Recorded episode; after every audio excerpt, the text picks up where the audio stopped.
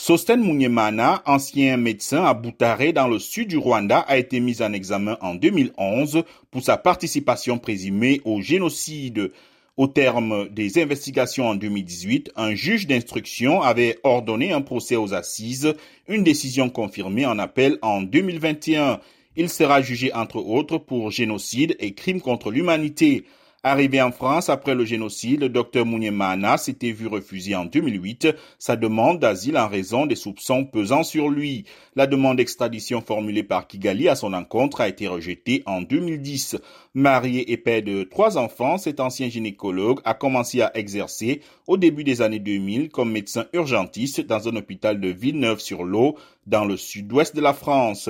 À ce jour, quatre dossiers liés au génocide au Rwanda ont donné lieu à des procès en France, dont deux sont définitivement jugés.